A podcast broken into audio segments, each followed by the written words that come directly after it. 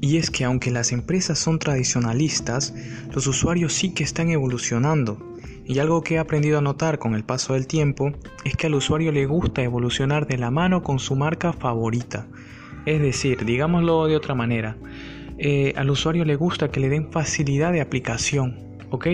¿Cómo deben hacer las empresas hoy en día? Las empresas deben estructurar sus procesos, sus procesos tradicionales y darse cuenta de cómo los pueden actualizar o dicho de otra manera, cómo pueden migrar, migrar a la parte digital. ¿Y cómo hacen las empresas? Las empresas en este momento están haciendo de esta manera. Cogen, crean una página web, crean una red social, eh, al cabo de dos o tres semanas, esperan un tiempo, empiezan a subir una, una publicación de manera desprolija y luego esperan que les dé resultados. Eso realmente eh, no funciona, eso es un grave error.